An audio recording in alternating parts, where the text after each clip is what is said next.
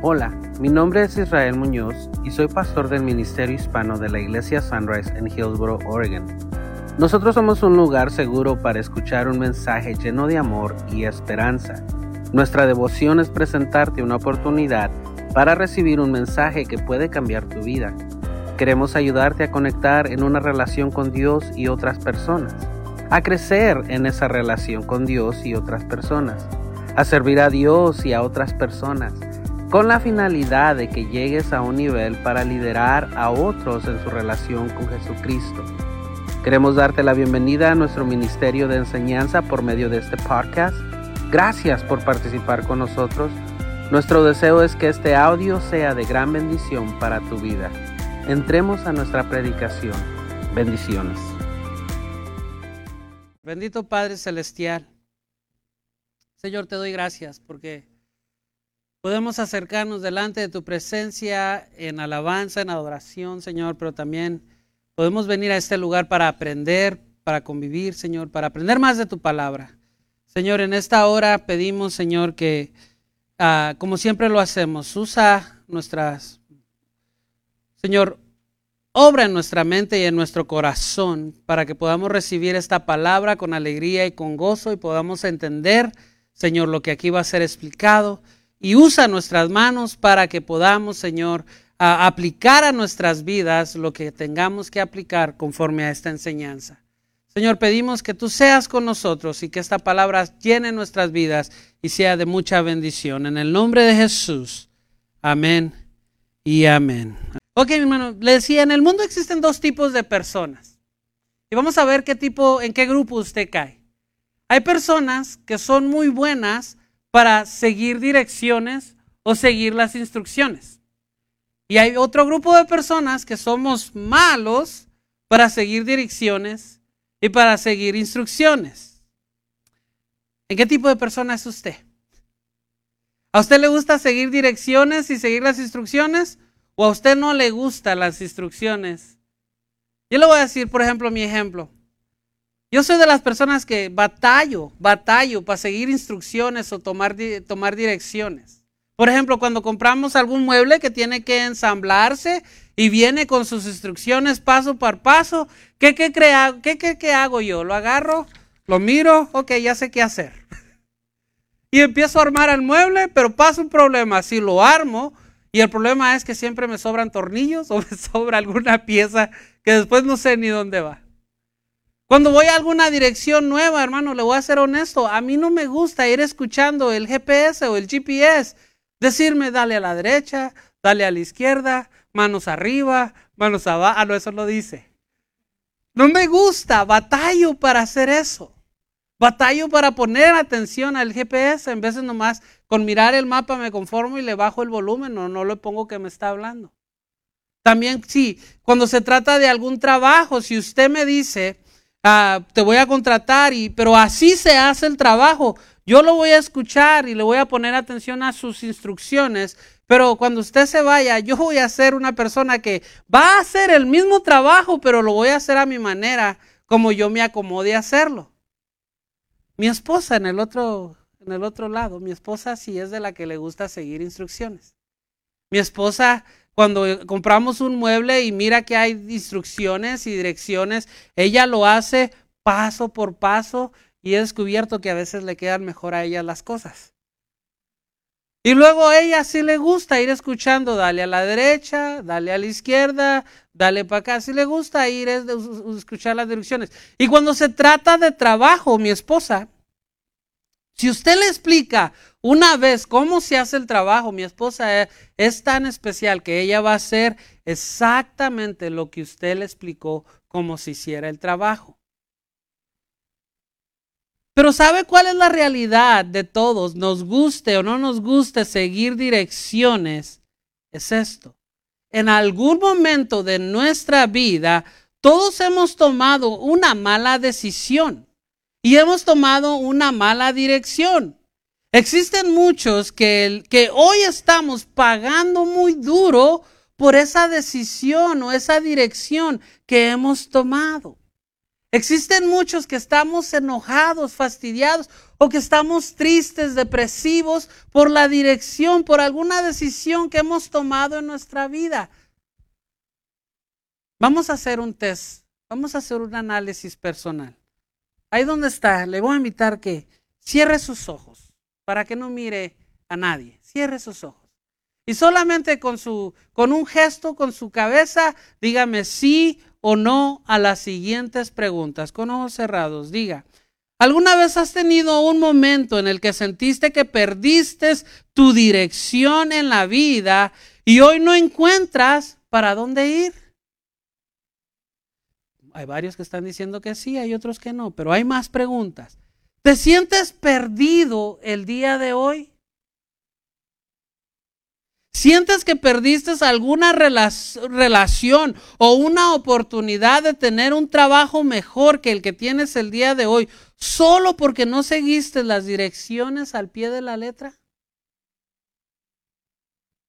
¿Alguna vez dijiste no a algo que tenías que decir sí o viceversa? ¿Algún momento en tu vida hay un momento en tu vida que desearías recuperar porque tomaste una mala decisión y seguiste un rumbo equivocado. La dirección que hoy llevas en tu vida es la que te hubiera realmente tener en este momento. ¿Estás perdiendo sueño o tienes ansiedad y depresión por la dirección que llevas en tu vida? Y una última pregunta. ¿Te gustaría corregir el rumbo de vida que llevas hoy? Puede abrir sus ojos. Hay respuestas diferentes. A unas, algunos dijeron que sí, a otros, algunos dijeron que no.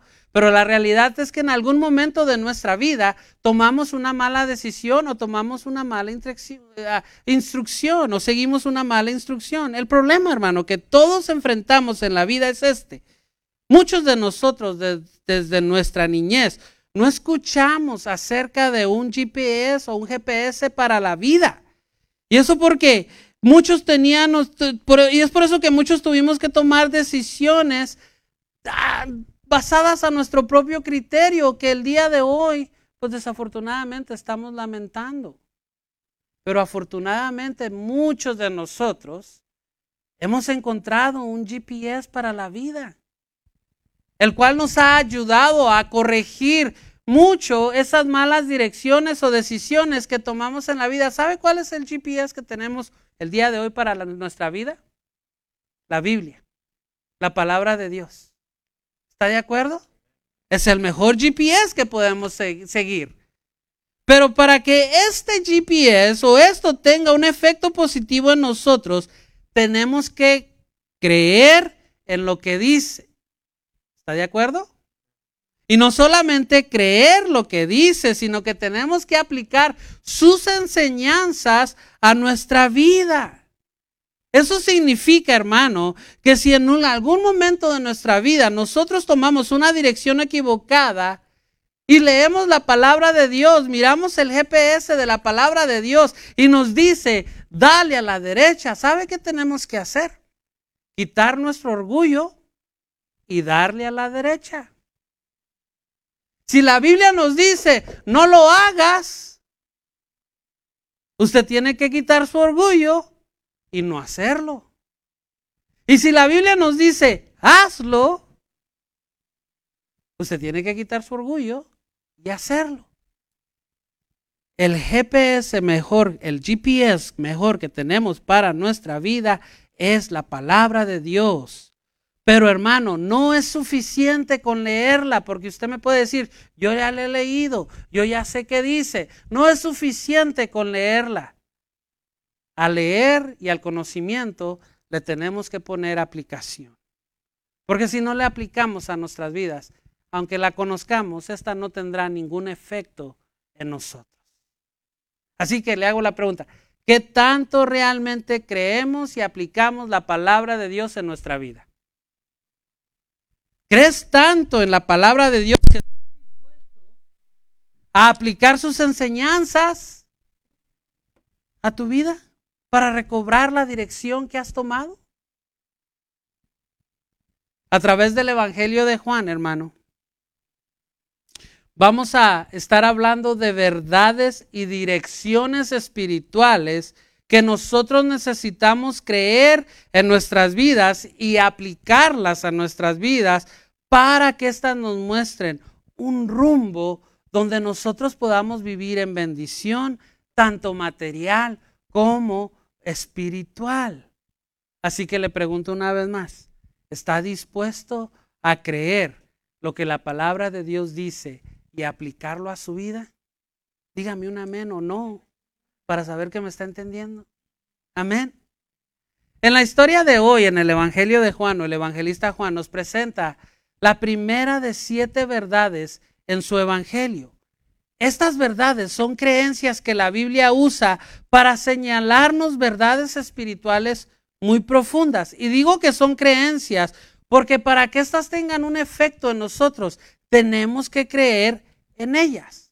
Por ejemplo, la verdad que vamos a estar hablando el día de hoy es esta. Dios siempre está haciendo algo nuevo en nuestras vidas. ¿Cuántos creen esta verdad? Le repito una vez más y dígame un amén. Dios siempre está haciendo algo nuevo en nuestras vidas. Amén. Vamos ahí, eh, eh, segunda de Corintios, escuche lo que el apóstol Pablo nos dice en segunda de Corintios 5:17. Esto significa que todo lo que pertenece a Cristo se ha convertido en una nueva persona.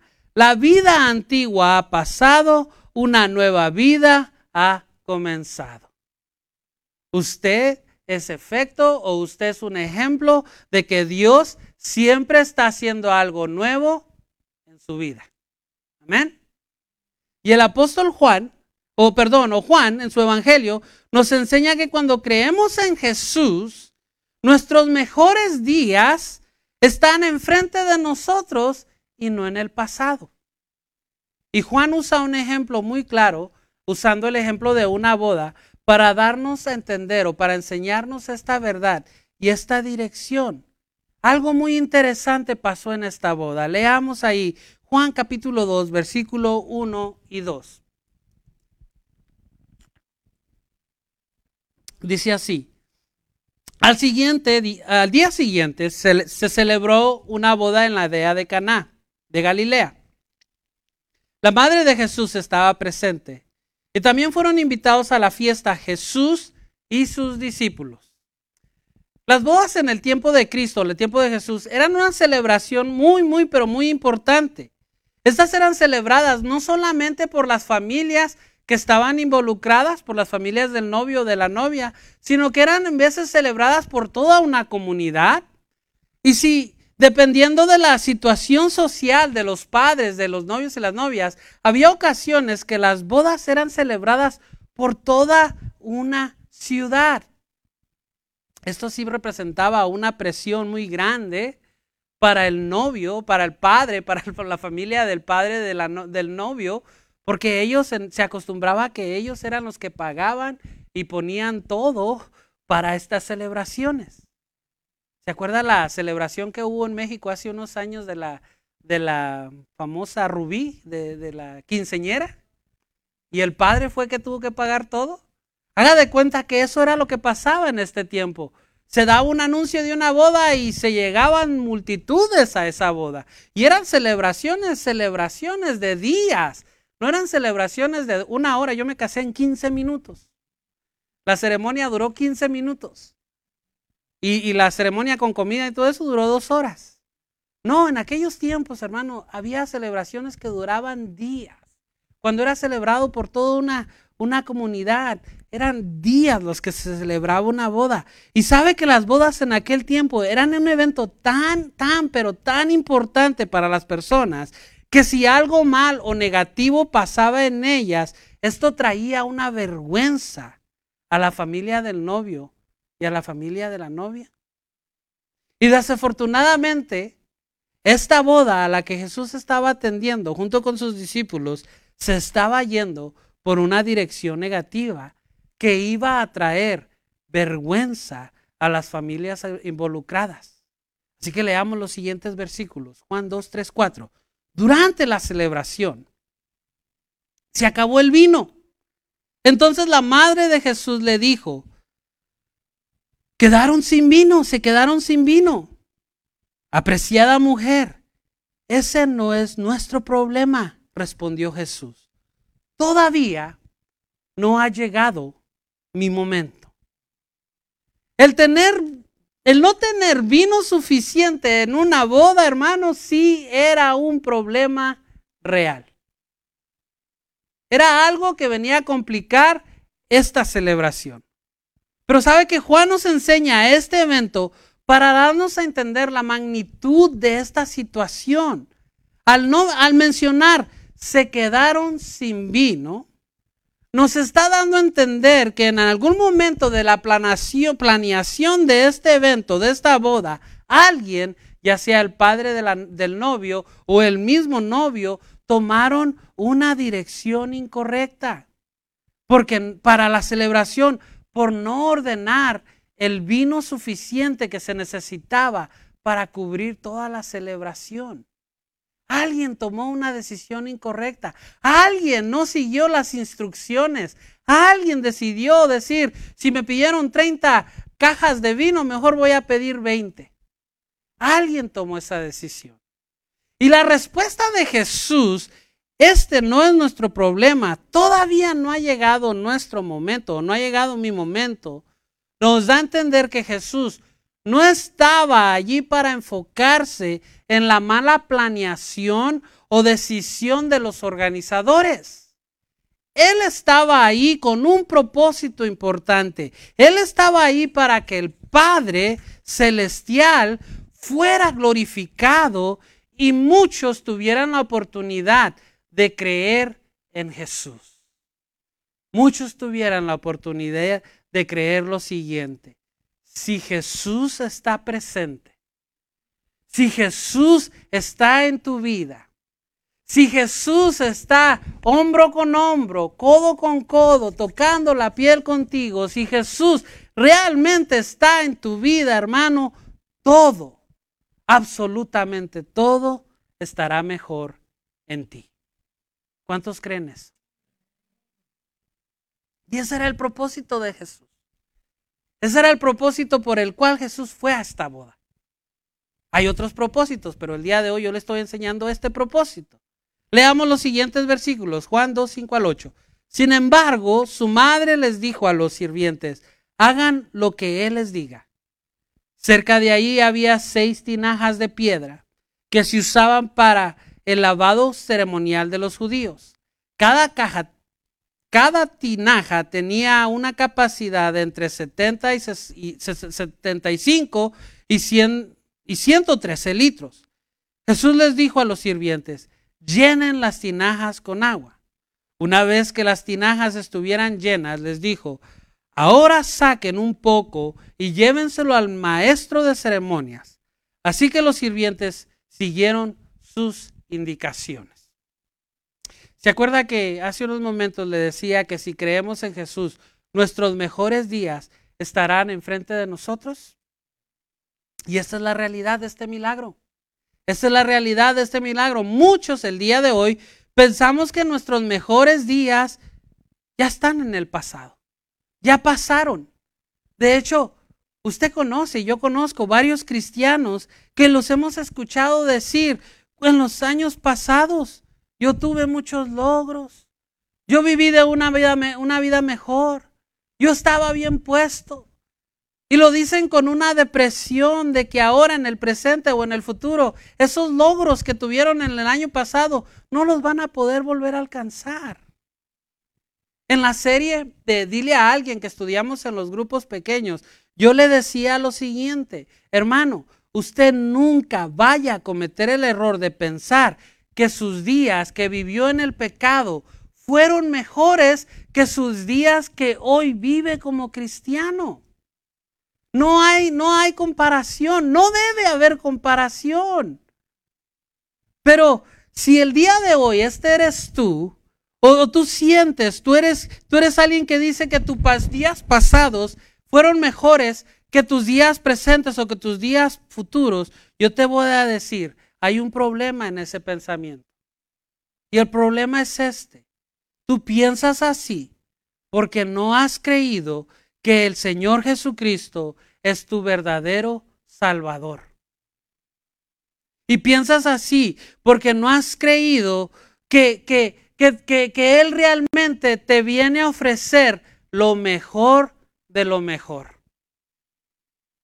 Y piensas así porque realmente no has aprendido a confiar enteramente en Dios. Y porque no has creído, entonces no estás recibiendo bendición en tu vida, tanto material como espiritual. Pero la realidad, hermano, porque la realidad es que Dios siempre está haciendo algo nuevo en nuestras vidas. Recuerde que la misma palabra nos dice que las misericordias de Dios son nuevas una vez en tu vida y hasta ahí. No. Las misericordias de Dios son nuevas cada mañana. Y este evento, Jesús mismo está declarando esta verdad. Al crear vino nuevo, no solamente Jesús estaba anunciando la llegada de un nuevo pacto, que esa es otra enseñanza, sino que Jesús estaba anunciando la llegada de que si tú puedes creer en Él, si tú puedes aceptarlo como el Mesías, como el Salvador, hermano, todo será mejor en tu vida. ¿Cuántos lo creen? ¿Cuántos ya creyeron? El segundo amén estuvo muy, muy, pero muy comprometido. ¿Cuántos ya creyeron? Sigamos la historia. Juan 9, 2, 9 al 12. Cuando el maestro de ceremonias probó el agua que ahora era vino, sin saber de dónde provenía, aunque por, aunque por supuesto los sirvientes sí lo sabían, mandó a llamar al novio. Un anfitrión bastante, un anfitrión, perdón, siempre sirve el mejor vino primero, le dijo. Y una vez que todos han bebido bastante, comienza a ofrecer el vino más barato. Pero tú has guardado el mejor vino hasta ahora. Esta señal milagrosa en Canaá de Galilea marcó la primera vez que Jesús reveló su gloria. Y sus discípulos, escucha esto, sus discípulos por primera vez creyeron en él. Después de la boda, se fue unos días a Capernaum con su madre y sus hermanos y sus discípulos. Una vez más le digo, si tú crees en Jesús y si Jesús está en tu vida, en tu corazón, si Jesús va contigo hombro con hombro, codo con codo, tocando la piel, hermano, todo, absolutamente todo, es mejor en tu vida. ¿Cuántos lo creen? Pero tienes que creer. Los discípulos creyeron. Eso significa que esa es la clave para que nosotros podamos recibir bendición tanto material como espiritual. Esta es una gran lección para nosotros acerca de por qué es importante realmente creer en Jesús. Porque cuando creemos, hermano, escuche esto, cuando creemos, Dios no hace cualquier cosa en nuestras vidas. Dios nos da lo mejor de lo mejor. No nos da lo más barato. No nos da lo más simple. No, Dios siempre nos va a dar lo mejor de lo mejor. Y déjeme le pregunto esto. A los que ya creímos, recibir vida eterna, recibir perdón de pecados, recibir salvación, ¿no es recibir lo mejor de lo mejor? ¿No hay alguien más que acaso pueda darle esas tres cosas? Eso es lo mejor de lo mejor. Eso trae bendición tanto material, porque estamos siendo rescatados de un mundo físico, como una bendición espiritual, porque nos está dando vida eterna para vivir en alegrías con Él. ¿No es lo mejor de lo mejor? O piensa, piensa esto, si hoy realmente has creído en Jesús como tu verdadero Salvador, ¿no es tu vida mejor hoy a que como estaba antes dentro del pecado? ¿No está mejor tu vida hoy? Hay muchos que le hacen así. Tu vida es mejor hoy. Digas lo que digas. Tu vida no puede estar bien si estás dentro de pecado o vives en pecado. Jesús creó el mejor vino y hasta el, maestro de ceremonias lo declaró. Y esto para darnos a entender, hermano, que Él quiere darnos lo mejor para nuestras vidas. Quiere que vivamos de una manera donde tomemos decisiones que traerán bendición a nuestras vidas. Y lo único que tenemos que hacer es creer en Él. Creer en Él. Y no solo que creamos, sino que apliquemos sus enseñanzas, lo que la palabra de Dios dice para nuestra vida. Creer y conocer y aplicar la palabra de Dios debería ser tan importante para nosotros como lo es el respirar y el tomar agua. Así que pregúntate, hermano, ¿realmente has creído en lo que la palabra de Dios dice? ¿Realmente estás dispuesto a creer que tu vida es mejor si Jesús está presente? Tu vida hoy es mejor que tu vida pasada. Hoy existen, hermano, muchos, muchos cristianos que viven enojados con Dios. Y esto porque según ellos les ha ido muy mal en sus vidas. Hoy existen muchos cristianos que no creen que sus días con Cristo o sus días futuros son mejores porque a ellos según les fue mejor en su pasado. Hoy existen muchos cristianos que no pueden confiar en Dios enteramente. ¿Por qué habrá esa clase de cristianos? A lo mejor en este momento tú te encuentras en una de estas tres categorías. No es secreto, hermano. No es secreto, le he hablado mucho de esto.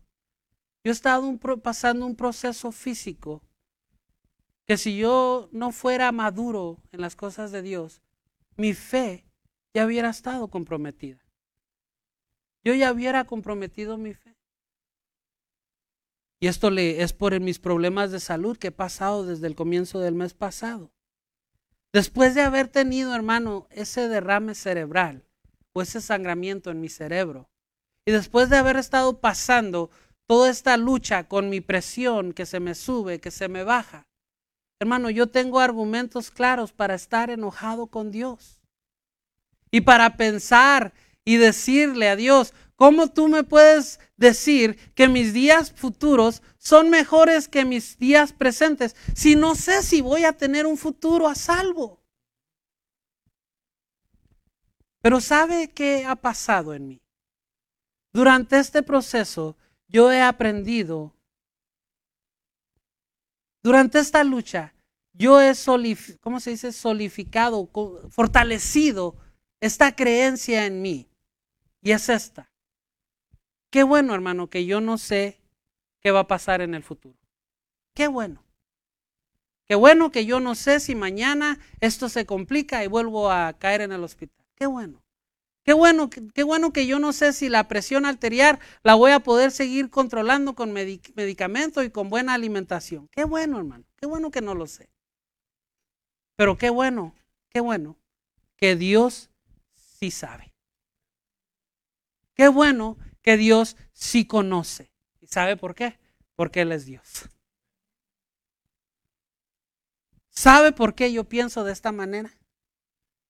Porque si yo supiera qué va a pasar conmigo el día de mañana, qué va a pasar con mi salud el día de mañana, cómo van a ser mis días futuros, si voy a continuar esta lucha o no, si yo supiera eso, hermano, no habría necesidad de que yo confiara en Dios.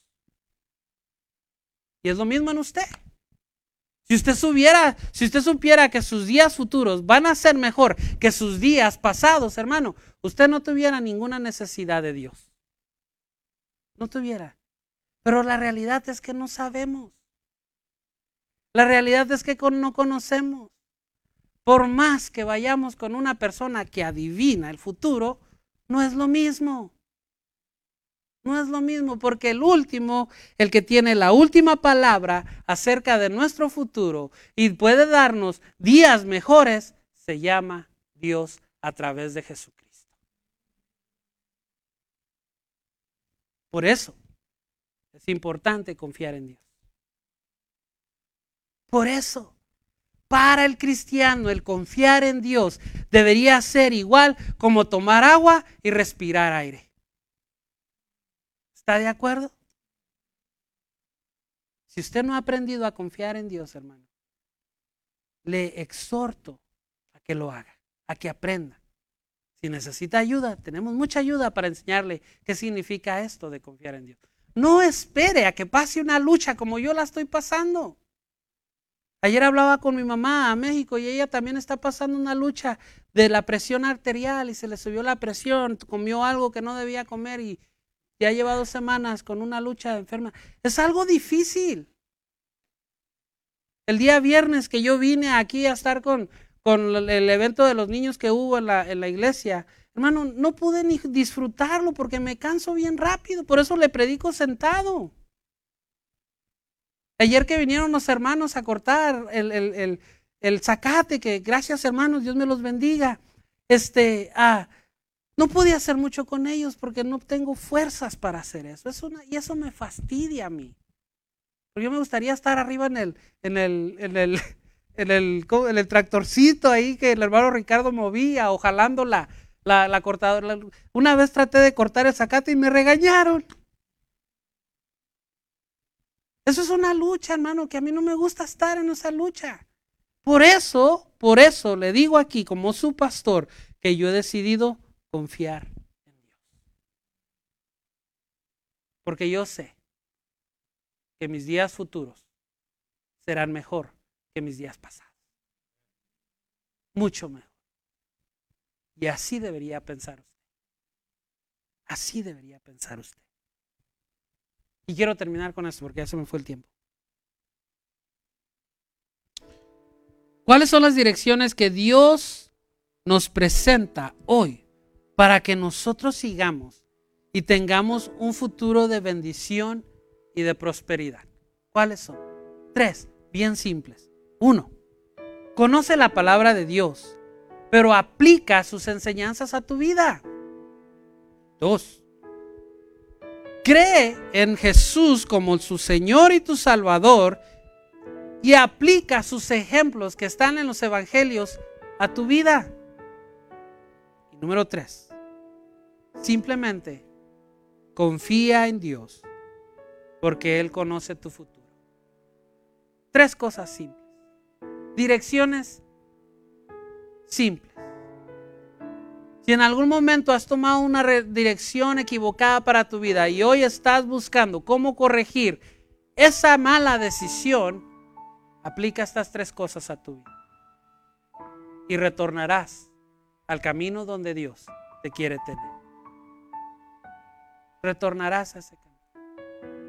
Y tu vida comenzará a ser bendición, tanto material como espiritual.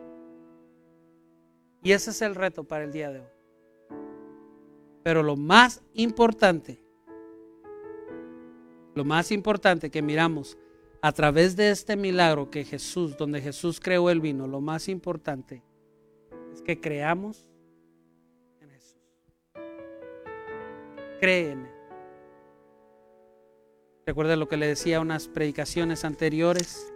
No es suficiente con que leamos la Biblia. No es suficiente con que estudiemos acerca de Jesús.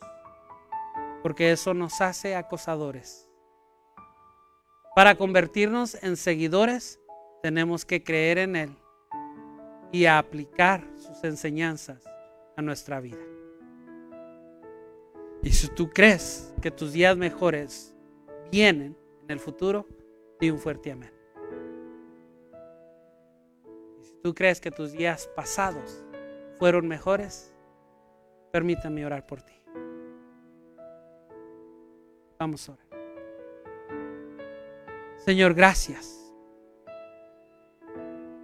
Gracias por esta palabra, Señor, que viene a traer un, un a nosotros, de saber de que cuando tú estás presente en nuestras vidas, todo está mejor. No hay nada que podamos comparar y decir eso es mejor. No, no, no, no. Contigo en nuestras vidas, yo estoy 100% seguro que todo es Señor, pon esa seguridad y esa confianza en cada uno de nosotros el día de hoy. Que leamos este milagro acerca del vino nuevo y observemos los detalles. Tú creaste el mejor vino para esta celebración. Porque cuando tú estás presente, todo es mejor. Cuando tú estás presente, no importa lo que hayamos vivido en el pasado o cómo haya sido nuestra vida o qué mala decisión hayamos tomado contigo en nuestra vida, tenemos la opción de que todo se mejore. Yo oro por alguien, Señor, aquí presente, que esté, Señor, agarrando esta palabra personalmente yo oro por él, que esta semilla crezca en él, en ella, Señor, este día. Yo oro, Señor, para que esta palabra nos dé ánimo, para que sigamos hombro con hombro, codo con codo, tocando la piel junto a ti, Señor. En el nombre de Jesús. Amén. Gracias por haber participado con nosotros escuchando este audio. Si vives en el área del condado de Washington, en Oregon, queremos hacerte la invitación a que participes con nosotros en persona todos los domingos a las 9 de la mañana. Nuestra dirección es 6701 Northeast Campus Way, Hillsboro, Oregon 97124. O búscanos en nuestras redes sociales como Sunrise Ministerio Hispano para que conectes desde tu hogar con nosotros. Que tu día sea de mucha bendición y hasta la próxima.